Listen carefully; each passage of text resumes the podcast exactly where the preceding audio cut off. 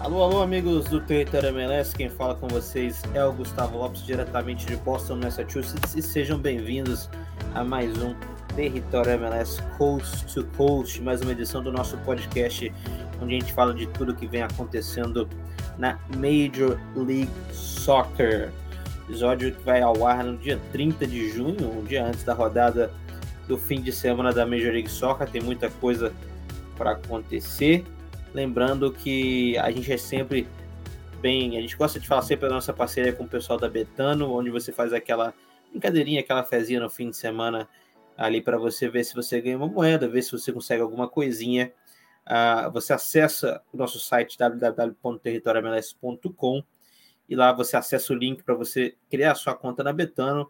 E lembrando, ali no site do Território MLS tem as odds, tem tudo, tem as escalações, tem as prévias, para você saber de tudo que vai acontecer no fim de semana da MLS obviamente, aumentar as suas chances de fazer uma moeda. Então, acesse territoriomls.com e lá tem o nosso link para poder acessar a Betano. Nossas redes sociais são arroba territoriomls ah, no Twitter, no Instagram, são onde a gente está mais ativo. E então, hoje a gente vai falar de muita coisa. Vamos falar do Inter Miami, vamos falar do Minnesota United que contratou o Timo Puk, vamos falar um pouquinho do All-Star né, que teve o elenco revelado essa semana e também um pouquinho das prévias é, do final de semana de mais uma rodada uh, de Major League Soccer. Uh, estou aqui com ele hoje, uh, PJ, PJ, Boba Pet ou FIFA? FIFA. FIFA. Boa noite, boa noite, Lopes, boa noite, Guilherme, boa noite, todo mundo que está ouvindo a gente, ou bom dia, boa tarde, quando você estiver ouvindo a gente pelo Spotify. Bom, FIFA é um dos poucos jogos que eu, que eu tenho o prazer de jogar no videogame. O PJ que fala com a gente diretamente de Seattle, né? Ali da região de Seattle, da grande Seattle, se é que assim podemos chamar. E aqui também tem ele, Gustavo Guimarães, diretamente de Newark, New Jersey. Hoje não fala diretamente do XK Café, hoje ele está no Favela Encantada. Guimão, prazer estar falando com você mais uma vez. E qual a sua opinião no caso Neymar? Prazer todo meu, né, meu querido? Eu não sei por que, que você é, é, sempre negligencia o nome de onde eu estou. Eu não estou em Newark, eu estou na minha querida e gloriosa Cedar Grove, 17 melhor cidade para se viver no glorioso também estado Jardim, mais conhecido como Nova Jersey. Caso Neymar, né? O Neymar está tendo conversas privadas exposed, inclusive no Twitter, né?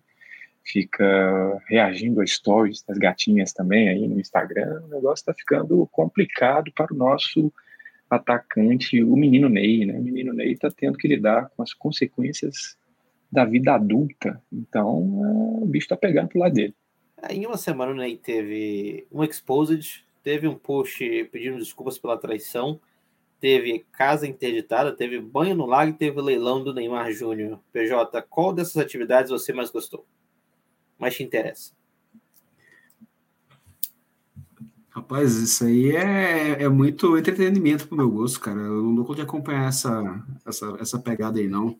E além de tudo isso aí, ele ainda joga bola, né? Ou dizem que joga bola. Não tem jogado bola há um tempo. Mas vamos poder parar. Vamos parar de falar do menino Neymar, mandar um abraço aqui para ele, inclusive. Uh, conversei com ele hoje mais cedo. Infelizmente é um momento difícil, né? Na carreira de Neymar Júnior, grande craque da seleção brasileira, atrás apenas de Vinícius Júnior. Uh, amigos, Inter Miami anunciou ontem o Tata Martino fez também a sua entrevista coletiva. Uh, falou que o time vai jogar muito similar ao que jogava aquele Atlanta de 2018. Uh, ah, não fez uma Copa do Muito muito boa, não teve uma passagem muito boa pela seleção do México, né, Guima? Mas é um nome que me agrada muito, não sei a você. Me agrada, me agrada também, eleva o patamar do, do Inter Miami, né, em relação, por exemplo, aos dois treinadores que eles já tiveram, Diego Alonso e o Phil Neville. A gente fala do reencontro uh, do, do Messi com Tata Martino, mas o reencontro que já está confirmado e já aconteceu foi Joseph Martins com o seu ex-treinador na época de Atlanta United. É né, um negócio que está aí para todo mundo ver. Uh, você contrata o Tata Martino você já tem o, o Sérgio, o, o Busquets, e também, muito provavelmente, a questão de horas aí até sair a oficialização do Messi. Uh, acho que todo treinador gostaria de ter esse tipo de reforço, né? O principal jogador aí, um jogador geracional dos melhores da história, se não o melhor, para mim é o melhor, inclusive. Não tem como uh, agradar ainda mais o, o treinador que está chegando, né? Então, para mim, Tata Martino, gostei da contratação, contratação aprovadíssima. É, né? É, é um cara que, que já treinou o Joseph, o Joseph Martins, perdão, em 2018. Alguns dizem que talvez seja a maior dupla da maior trio né, da história da MLS, Tata Martino, Joseph e Almiron. PJ, o que, que a gente pode esperar de um Tata Martino no Inter Miami e o quanto que essa passagem dele no México vai pesar ou, ou não tem muita importância no currículo dele? Ah, eu, eu considero uma aposta. Eu acho que não dá para considerar como uma certeza, não, porque o trabalho do México foi, foi muito questionado, é, bastante críticas em, em cima da, das escolhas, das, das opções que ele teve no trabalho do México.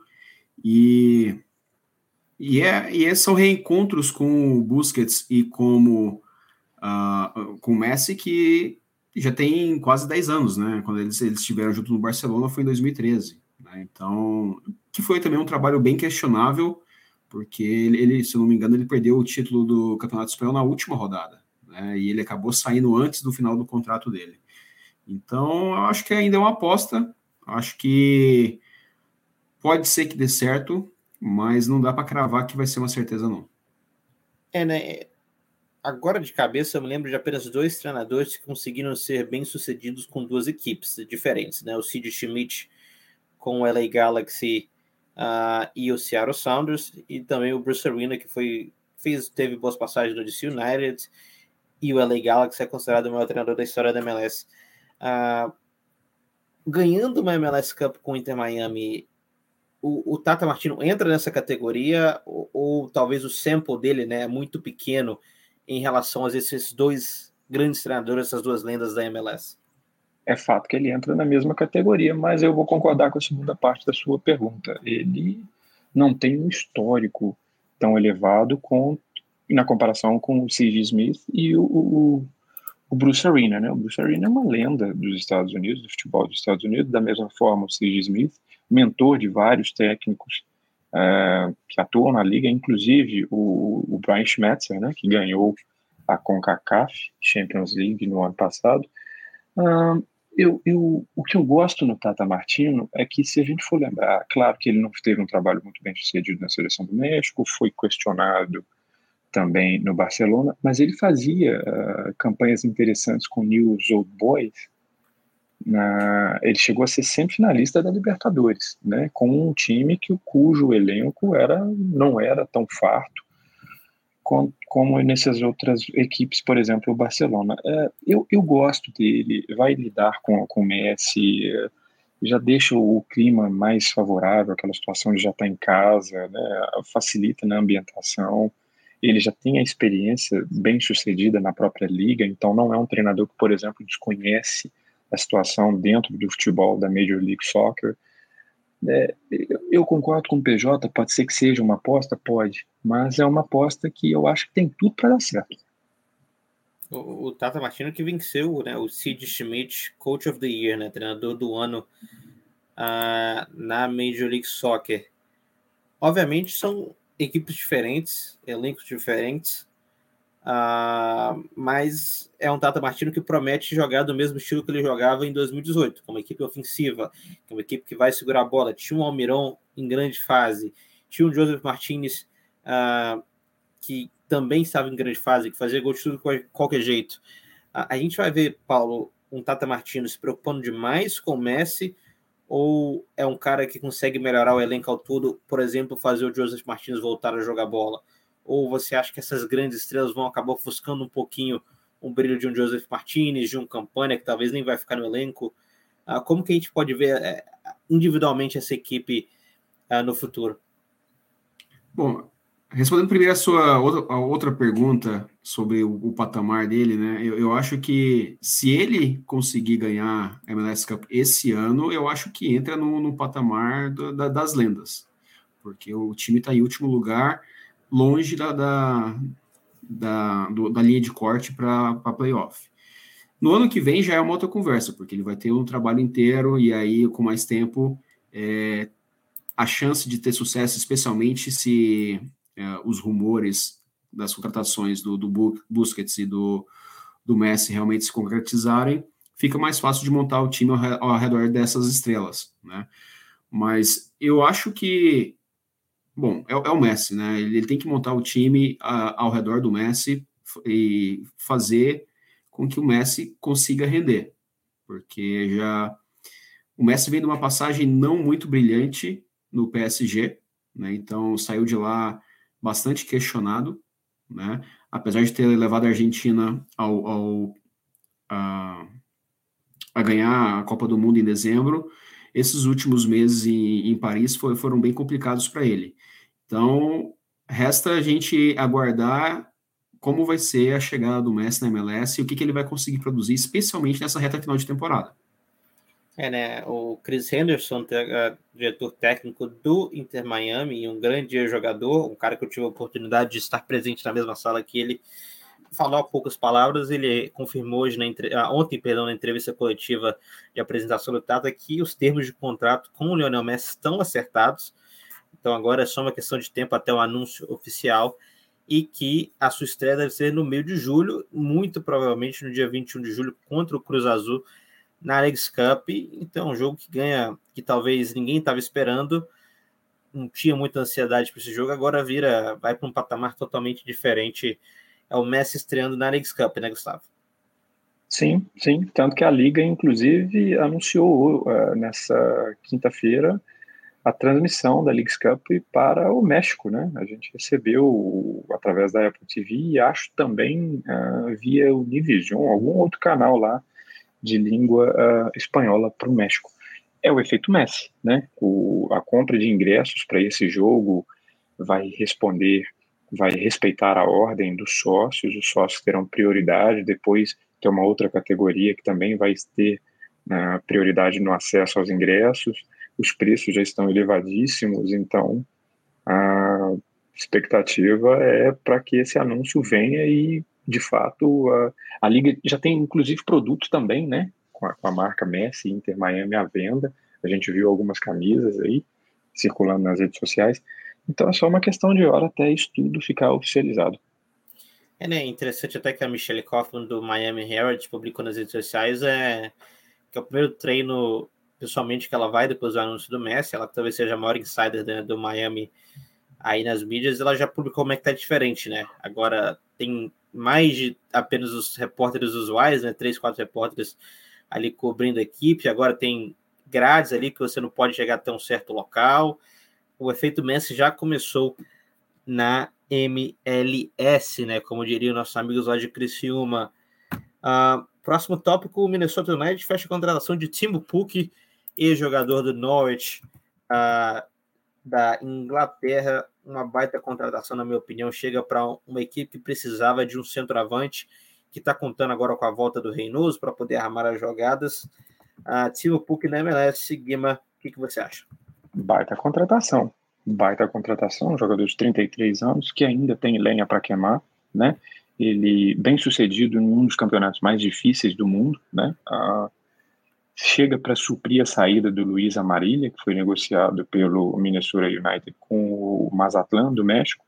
Então, é, pode dar muito certo, pode dar muito certo, pode complicar muito time grande lá no, no, na Conferência Oeste. Você tem Reinoso, você tem Franco Fragapane e você contrata o PUC, né? Então, é, deixa o torcedor do Minnesota United sonhando com dias melhores, né? O Minnesota que começou a jogar na MLS em 2017.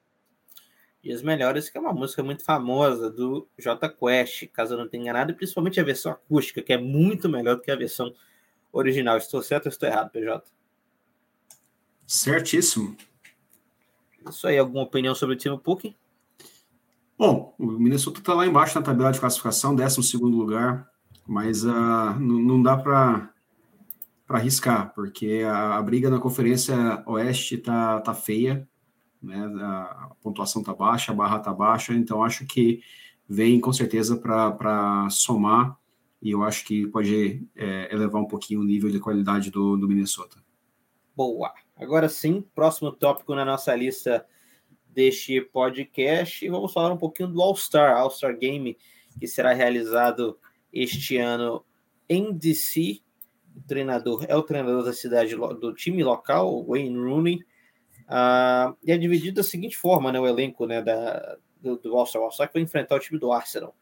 São é o time titular de votos. Depois o treinador escolhe, tem o coach picks, né? O treinador escolhe mais uma sessão de jogadores e o comissionário da MLS geralmente tem direito a um voto a, a selecionar um jogador e depois, esse ano ele selecionou dois, mas geralmente é um, apenas um commissioner pick, esse ano ele selecionou dois. Deixa eu só ler aqui para vocês os jogadores que foram selecionados, jogadores que foram votados uh, ah, para esse ano, All-Star deste ano. Uh, Denis Bonga, do LFC, Jesus Ferreira, do Dallas, Jordan Morris, do Seattle, uh, Sounders, Luciana Costa, do Cincinnati, Thiago Almada, do Atlanta United, Aidan Morris, do Columbus, Rani Mukhtar, do Nashville, Álvaro Barreal, do Cincinnati, John Gallagher, do Austin, Matt Miasga, do Cincinnati, Walker Zimmerman, do Nashville e Roman Burke, do St. Louis City. Os jogadores foram escolhidos pelo treinador. Christian Benteke, do DC United, Christian Espinosa, do San José, Giorgio Giacomakis, do Atlanta, Hector Herrera, do Houston, José Martinez, José Martinez, perdão, do, do Philadelphia Union, Ricky Pucci, do LA Galaxy, Lucas Araya, do Columbus, Ryan Hollingshead, do LAFC, Tim Parker, do St. Louis, John Tolkien, do Red Bull New York, Tyler Miller, do DC, e George Petrovich, do New England Revolution, e o comissionário Don Garber fez duas picks, uh, Kei Camara, do Chicago Fire, e Mathieu Cronier, do Montreal. Uh, amigos, começando pelos jogadores, uh, depois a gente fala um pouquinho da, da, das picks do comissário, mas o que, que vocês acharam desse elenco overall? Quem que vocês gostaram de ver nessa lista e quem vocês não gostaram tanto assim, mas depois a gente parte para quem a gente colocaria nessa lista do All-Star. Eu, eu gostei uh, da convocação de algumas peças, Denis Boanga, Rick me agrada, esses nomes europeus em geral me agradam, né? Me chamou muita atenção apenas a presença de um jogador do Philadelphia Union, José Martinez. E aí a gente explica, inclusive, a decepção na Filadélfia, né? Daniel Gazdeck não foi chamado, principalmente Julian Carranza da mesma forma. O ano passado o Kai Wagner foi o lateral esquerdo do, da MLS, do MLS All-Star Game e, e nenhum deles uh, figura na relação desse ano. Mostra a questão do mercado local pequeno, né? É um time que faz um trabalho muito bom dentro de campo, mas fora dele a torcida não tem aquele peso para para fazer diferença em votação. É um mercado pequeno, parece até um, um, mercado de segundo, terceiro escalão da liga, se a gente for analisar friamente. Talvez seja a minha principal decepção, principal mágoa em relação a essa convocação que fizeram. Acho que faltou um pouquinho de tato também do Wayne Rooney e também do comissário. Né? O comissário chamou o Cronier do, do, do, do glorioso Montreal, que para mim é uma convocação apenas para agradar o lado canadense, né, da coisa. Aliás, ele fez duas convocações canadenses, né, o Kai Kamara, perdão, o Kai Kamara não, o Kai Kamara está no, no esse ano ele está no Chicago Fire, ele já passou por lá, mas não está lá, então perdão. Mas é uma convocação do, do Cronier que, que, que não me agrada, talvez seja a principal destas feitas pelo comissário, né? Agora, se a gente for falar do Wayne Rooney, convocou o goleiro do próprio time e será que ele vai deixar o Petrovic no banco? É, né? A, essa foi a grande crítica, né? Porque o Tyler Miller, goleiro do DC United, a, ele é um cara que tem sido muito criticado esse ano, é um cara que tomou gol no meio de campo. Então, essa, essa convocação dele foi muito criticada pelos torcedores da internet. Lembrando que o Josh Petrovic, goleiro do New Revolution, é atualmente o melhor goleiro da liga e deve ser vendido agora na janela do meio de ano para uma figura tanto quanto exorbitante para um goleiro que deve ser vendido ou para o Manchester United ou para algum outro time na Inglaterra. É o rumor uh, de momento PJ, os seus tots nessa escalação uh, do All-Star. Bom, só tem o jogador do Seattle Sounders aqui, o Jordan Morris. É, lembrando que dois anos atrás tinha metade de um time, né? Foram seis jogadores É, o que eu percebi esse ano foi que teve um equilíbrio entre a divisão a, dos times, né? Ou seja, é, se eu não me engano, só o LAFC teve, teve dois convocados, né? o Hollis, Head e o Muanga. O Atlanta. É, algumas estrelas que foram. Oi? Atlanta teve então, dois também, tem né? O Atlanta tem dois jogadores, o Cincinnati tem três jogadores, Columbus tem dois, DC United tem dois, LFC tem dois e Nashville também tem dois. E São Luís também tem dois. Não, mas foi, eu acho que foi bem, bem equilibrado com a, com a parte de, de cima das tabelas, né? Ou seja, não teve nenhum time destoando muito. Uh, eu, eu acho que faltou para mim o Carlos Gil, faltou uh, o Carlos Vela. Eu acho que jogadores que talvez chamaria um pouco mais é, de mídia para esses jogos. Olha, uh, eu acho que eu sou um cara extremamente contra o All-Star Game. Porém, eu acho que a convocação do All-Star Game tem que ser muito relacionada também ao seu perfil e com o que o seu clube está fazendo, né? Eu não sei se vocês vão concordar comigo. Uh, por exemplo, por exemplo, a convocação do Rick Pud, o time que está lá no final da tabela, para mim não faz o menor sentido. Para mim, o Carlos Gil talvez faria um pouquinho mais de sentido no lugar do Rick Pud. Tem um digamos assim, né? O Tyler Miller não precisa nem falar, mas você tem um Hollingshead, que, na minha opinião, não vem fazendo a melhor temporada. O, Jordan, o Jordan Morris também, para mim, não tem nenhum cabimento. Uh, porém, no, no, geral, eu acho que eu gostei muito dessa, dessa convocação. Uh, eu só queria voltar um pouquinho no tema que o Gustavo falou, que uh, acho que, que, diz muito sobre Philadelphia Union, que é um time que não tem muita mídia dentro da MLS. Né? Eu acho que o Jim Curtin talvez tenha mais mídia que os próprios jogadores dentro da liga. Uh, vem fazendo uma boa temporada, teve um começo um pouquinho mais devagar, mas já, já retomou o pique do Philadelphia Union e, na minha opinião, poderia ter um outro jogador aí a mais nessa convocação. Ô Lopes, e me chama a atenção também uh, o fato do, do Rick Puig ter sido escolhido claramente uma questão de, de marketing, né? É, agradar o mercado de Los Angeles.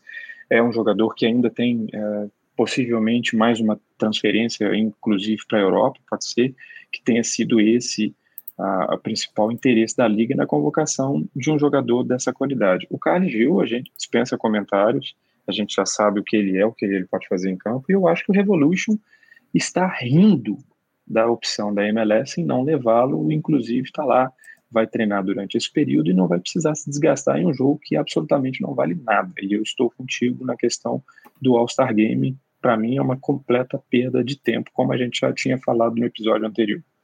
Exatamente. Acho que o Bruce Wayne, uma hora dessa, ele está muito feliz né, que o Gil não foi selecionado. Algum outro pensamento aqui sobre o All-Star Game? Jogos de, de jogos de, de skill, Goalie Wars, shootout, nada? Nada. É isso aí. Pra você ver como é que a equipe do Twitter MLS está animadíssima para o All-Star Game acontece no dia 21 de julho lá no Aure Field, em Washington Capital, a capital dos Estados Unidos, Washington DC. Uh, PJ, pediu a palavra, não? É, esse aí é o All-Star Game da MLS. E o Kai Camara, eu gostei da convocação do Kai Camara. É uma convocação, acho que é o último ano dele na liga, né? Então ele fez aquela, aquela convocação para agradar ele que já foi All-Star duas outras vezes. Um, Amigos, jogos do fim de semana. Alguns jogos muito importantes acontecendo no fim de semana.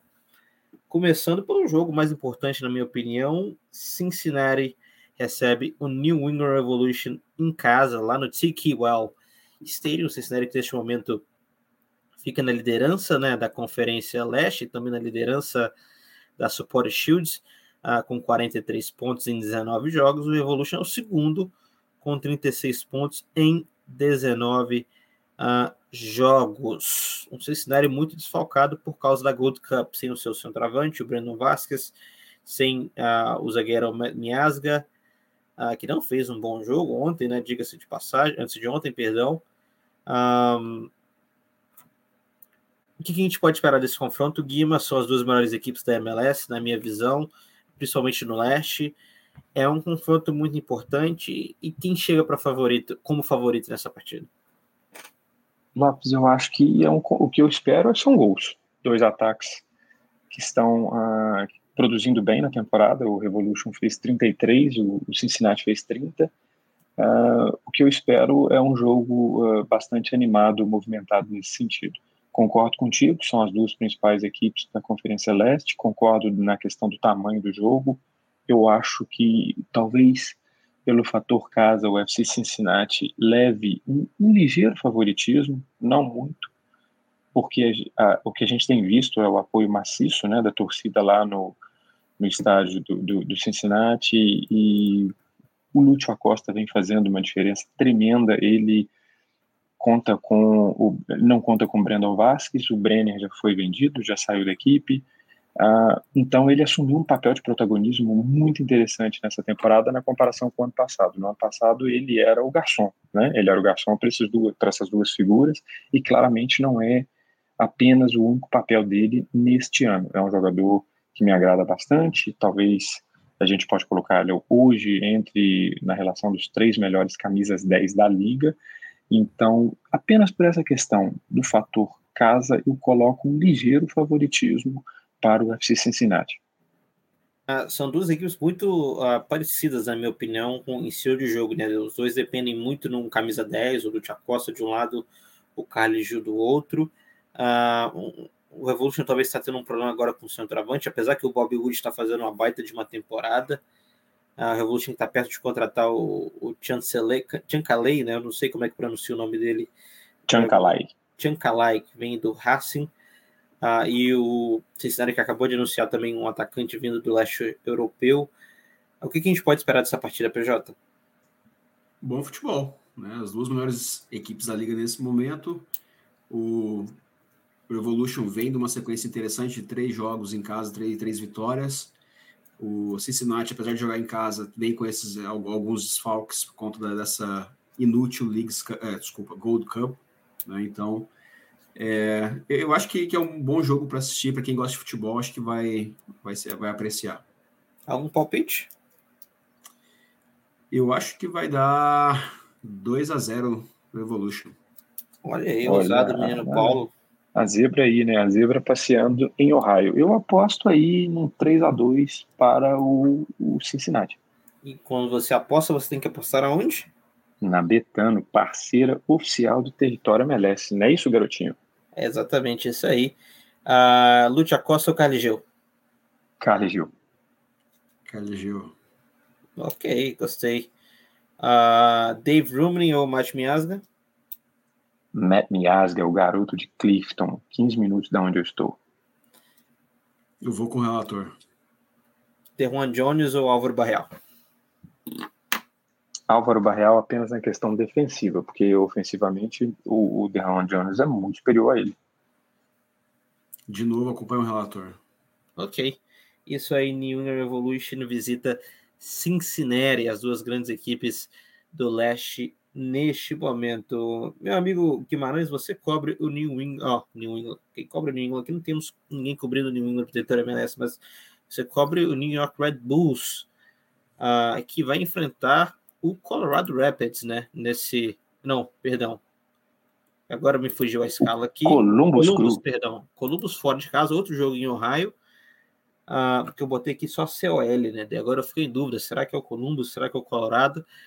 Uh, você esteve na conferência de imprensa do treinador ontem, do Troy Lessner. Lessin. Lessin. Lessin. É francês. Ah, sim. Ah, o que, que ele falou com você? O que, que você conseguiu ver do treino? Né? Você também viu ali o treino. Ah, e o que, como é que vem o Red Bulls para esse jogo? Um jogo interessante até. O, o, Red, o Red Bulls que vem de uma vitória, uma goleada em cima do Atlanta United talvez seja o maior desafio do Troy Lesene até agora, desde que ele assumiu o comando da equipe. Ah, o, o, Columbus ele é uma verdadeira máquina de triturar adversários quando atua dentro de casa. Então, é o melhor ataque da liga, inclusive. A gente tem Zelarayan e Cúcio Hernandes fazendo uh, uma bela temporada. Eu estive lá no Red Bulls, acompanhei um pouco a movimentação. O time está bastante desfalcado também. Ele tem dois jogadores na Copa Ouro, três jogadores machucados. O Dante Vanzia é dúvida, então hoje teve, uh, hoje não, nesta quinta-feira, teve o anúncio da venda imediata do Christian Cáceres Jr., que é o, box-to-box do time para o futebol francês. Então, a, a lista de desfalques é relativamente considerável e o time vai tentar estacionar o ônibus na defesa e, quem sabe, buscar um empate, sobreviver em Columbus. Já se enfrentaram nessa temporada, vitória por 2 a 1 aqui em Nova Jersey, e a expectativa é de um jogo uh, de ataque contra defesa, porque se o New York Red Bulls tentar encarar o, o Columbus Crew lá em Ohio, as chances de um resultado positivo diminuem bastante, dada a diferença de qualidade, por exemplo, dos dois times no setor ofensivo. Ah, algum favorito? Quem que você considera como favorito para esse jogo? O Columbus, o Columbus, o Columbus faz uma campanha melhor. O Columbus está na quinta colocação da Conferência Leste com 31 pontos em 19 jogos, enquanto o New York Red Bulls aparece em 11 com 23 pontos apenas na mesma quantidade de jogos, né? Então, se tiver que apontar um favorito, obviamente, sem sombra de dúvidas, é o Columbus e o meu placar seria 2 a 1 para o Columbus Crew. Olha, sem querer falar nada aqui, mas se eu fosse o torcedor, eu botaria uma moeda que ambos os times marcam e vai ter gol do Dante esse final de semana. Uh, PJ, Seattle e Houston esse final de semana. O Seattle, é, que uh, até procurando aqui na tabela, o Seattle que neste momento tem 20 jogos, 29 pontos, não vence há um tempinho. Uh, tem uma quantidade de gols muito baixa, na minha opinião, em comparação aos outros times da liga, os times de, de, de maior destaque. Uh, times que já estão chegando perto dos 40 gols, o Seattle só marcou 24 até o momento, mas também sofreu muito pouco, sofreu apenas 18. Uh, ah, primeiro eu quero saber um pouquinho da prévia para esse jogo, como é que o Seattle vem se preparando e o que, que vem acontecendo com o ataque do Seattle. É, a seca lá tá, tá terrível. Né? Aqui no estado que chove bastante, nessa época do ano a gente tem um, um pouco da, mais de calor e a temperatura aumenta, e a gente tem a seca aqui. E essa seca tem afetado os gols do Seattle. Já são cinco jogos sem vitória, né? Os últimos três jogos dentro do Lumen Field foram dois empates por 0 a 0 e uma derrota para o San José por 1 a 0 e o, ataque vem mal, como você mencionou aí. A defesa, apesar é, de também são, são 10 jogos em 20 em que não, não foi vazada, né? ou seja, a melhor da liga nesse, nesse critério, uma das melhores da liga também em relação à quantidade de gols tomados, mas o ataque também não, não vem contribuindo. Né? Tem uma, uma questão de que é, o Rui Dias, que é o principal artilheiro do time, tem tido dificuldade para entrar em campo, né? então ele teve uma questão física nos últimos meses, quando ele finalmente voltou a campo no, no penúltimo jogo contra o LAFC. É, ele acabou não jogando o último jogo por conta do falecimento do pai dele, ele teve que retornar ao Peru e desfalcou no último jogo, mas ele volta para esse próximo, então a gente conta com o retorno do Rui Dias. O time não conta com três jogadores que estão na, na Gold Cup, dois pela seleção dos Estados Unidos, o Jordan Morris e o Christian Roldan, e o Alex Roldan pela seleção de El Salvador. São destaques importantes. O, o Christian Rodan também, que tem tido dificuldade em, em, aparecer em campo, porque ele teve uma, um protocolo de concussão que, na, na verdade, demorou dois meses para ele se recuperar. E são exatamente os dois meses que o time vem numa uma fase muito ruim. Então, quando ele teve de volta no jogo contra o Charlotte, o ataque deslanchou. Foram três gols naquele jogo, né, algo que é incomum.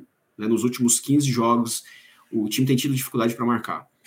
Mas o, o, vai ser um bom jogo, porque o Wilson vem em quarto lugar e, e também tem, tem, tem tido sucesso nos últimos jogos. Né? Ganhou de 4 a 0 do LAFC há três rodadas, eh, ganhou do LAFC na, na rodada seguinte fora de casa por 1 a 0 né? Perdeu o último no último fim de semana para o Austin por 3 a 0 mas tirando esse jogo, vinha numa sequência boa de, de três vitórias. Né? Então, acho que vai ser um bom jogo, apesar de que o Wilson não tem um bom retrospecto jogando fora de casa nessa temporada. Então, acho que dá para esperar um bom jogo com, com alguns gols, não vou prometer muito, porque a seca aqui tá, tá, tá brava, mas eu acho que dá, vai ser um bom jogo de, de se assistir. Você falou, antes de eu fazer a próxima pergunta, uh, você falou um pouquinho do clima, da chuva, você falou da seca. Você prefere seca ou molhada?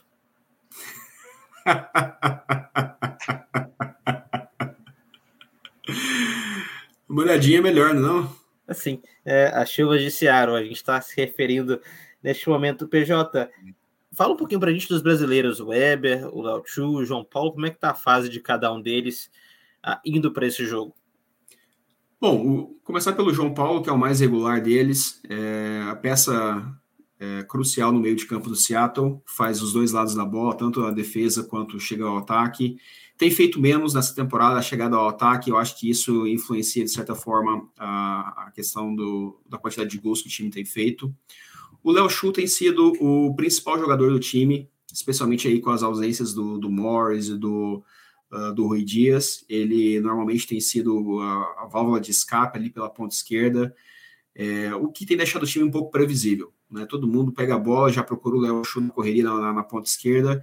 Ele tem, tem ido bem, tem sido a, o, principal jogador do time em, em questão de, de perigo de gol mas tem pecado algumas vezes na, naquele último passe ali, talvez a, a ansiedade do time como todo tenha, tenha atrapalhado ele.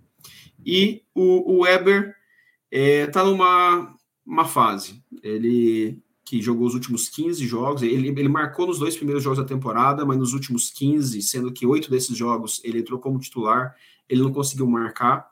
A paciência da torcida está cada vez mais curta com ele, né, porque em alguns jogos ele tem algumas oportunidades e acaba não colocando a bola no fundo da rede. Então tá, tá complicado pro, pro, pro Weber, mas torcendo aqui para ele poder é, tirar essa, essa má fase logo. A janela de transferência chegando, qual que é a posição que você acha que mais precisa ser reforçada pelo Brian Schmetzer? Olha, eu acho que essa janela não vai acontecer muita coisa, porque o Seattle não tem, é, não tem espaço para trazer ninguém. Né? E eu acho que o Seattle tem um problema que se chama Nicolas Lodeiro. O Lodeiro é o principal jogador da história do clube, é, querendo ou não, é o capitão do time, e, só que como jogador designado, ele tem entregado muito pouco nessa temporada, em, em termos de assistências, de gols, se espera-se muito mais do camisa 10 da estrela do time, e ele não tem é, entregue. O contrato dele vai até o final do ano, e eu acho que enquanto ele está aqui eu acho que não tem espaço para trazer um, um, outro jogador para aquela posição, porque eu acho que o que falta no, no time do Seattle é alguém que faça o time, que brilhe pelo time, né? alguém que faça a diferença naquele meio campo ali na posição de 10. O Albert Rusnak, é, quando ele chegou, havia o potencial de que ele seria o substituto do, do Lodeiro, mas ele tem mostrado muito pouco também. Então, eu acho que, que se tivesse que vir alguém, teria que ser alguém para pegar a camisa 10, para pegar uh, esse status de protagonista uh, do time. E eu acho que isso não acontece esse ano. Ah, mas se fosse para contratar alguém, qual seria a posição? Camisa 10. Ok. Guima, alguma coisa a falar desse time do Seattle? O, o Seattle, para aliviar salary cap, ele teria que se desfazer dos, dos jogadores pratas da casa, né? Uma das formas mais fáceis de fazer isso. Mas eu, é, eu também não imagino o Sounders investindo uh, na contratação até mesmo de um camisa 10 para o time nessa, nessa transferência. Eu não, só queria falar que os, os brasileiros estiveram né, nas obras lá do CT que está em construção, do Seattle Sounders, né? Inclusive um CT magnífico, vai ser um dos melhores da liga e vai fazer inveja principalmente no pessoal lá de Boston, Massachusetts. Viramos o território construção. Nos contacte para você queira fazer o seu orçamento. Você sabe quantos brasileiros já atuaram no Seattle Sounders em sua história? Boa pergunta. Não sei.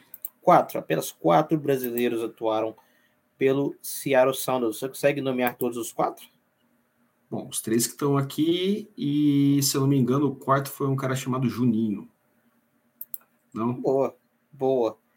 Ah, acima dos brasileiros, apenas um país teve mais jogadores na história do Seattle, tirando os Estados Unidos, é claro, na história do Seattle Sounders do que os brasileiros, que é a Colômbia. O Seattle Sounders já teve cinco jogadores colombianos na sua história. Amigos, creio que é isso, né, para o fim de semana, final de semana. Eu estou esquecendo alguma coisa. Tá, Tem a, a famigerada camisa americana. Esqueceu do principal assunto da semana. Olha, eu vou ser sincero com você. Você poderia me pagar e eu não usaria aquela camisa muito feia. Para quem não está sabendo, a MLS soltou aí uma parceria com a Marvel. Eu gostei muito da bola que eles soltaram com os coisas do Capitão América. Eu torço que aquela bola seja utilizada no nosso game, que seria a coisa mais ridícula da história do planeta Terra. Mas é uma bola muito legal, inclusive. Uh, alguma, vocês vestiriam aquela camisa? Nem se me pagasse.